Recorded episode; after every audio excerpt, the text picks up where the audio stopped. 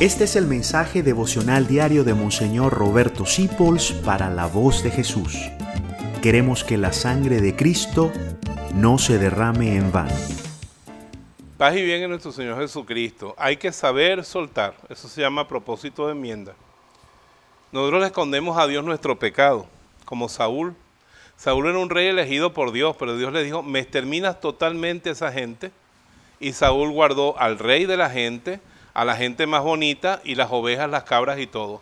Y cuando Samuel fue y se enteró, dijo, estás destituido de tu realeza, la perdiste por haber estado aferrado a esas cosas que tú quisiste conservar. Tú sabes muy bien, y yo lo sé en nuestra conciencia, que Dios nos dice, tú tienes que dejar tal cosa. Y uno, no, no, no, no, pídeme cualquier otra. Dios te dice, tienes que dejar tal cosa. Y tienes que dejar tal cosa.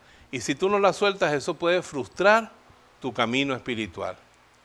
Yo le pido al Señor siempre, Señor, ponme teflón en las manos para soltar aquello que tú no quieres en mi vida. Y te digo una cosa, la vida nuestra es larga y Dios insiste, insiste, insiste, porque somos nosotros los que tenemos que soltar esas cosas que nos estorban en el camino de Dios. Tu conciencia te lo dice, eso que no está bien. Escucha tu conciencia, pídele fuerzas a Dios.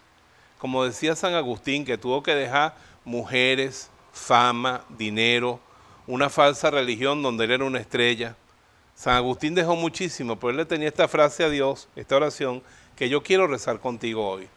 Señor, da lo que mandas y pide lo que quieras. Señor, dame fuerza para dejar lo que tú quieres que yo deje, deje, dame la fuerza primero y tú me pides y yo lo hago.